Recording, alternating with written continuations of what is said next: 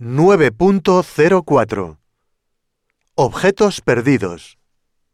Las oficinas de objetos perdidos reciben miles de objetos cada día que han sido encontrados en taxis, autobuses públicos, restaurantes, almacenes, trenes, aviones y vías públicas.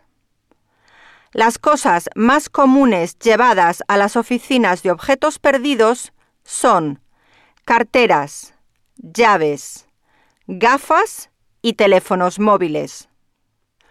Otras cosas que se encuentran con frecuencia son relojes, cascos de moto o bicicleta, cámaras de fotos, libros, carpetas, auriculares, mochilas, paraguas y juguetes. Si el dueño no ha reclamado el objeto en dos años, la propiedad pasa a la persona que lo encontró.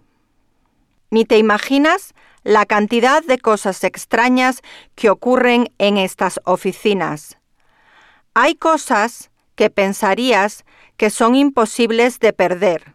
Por ejemplo, bicicletas, instrumentos musicales, o carritos de bebé. Entre los objetos más extraños encontrados están una aspiradora, una silla de ruedas, un cortacésped, unos palos de golf e incluso una tabla de surf.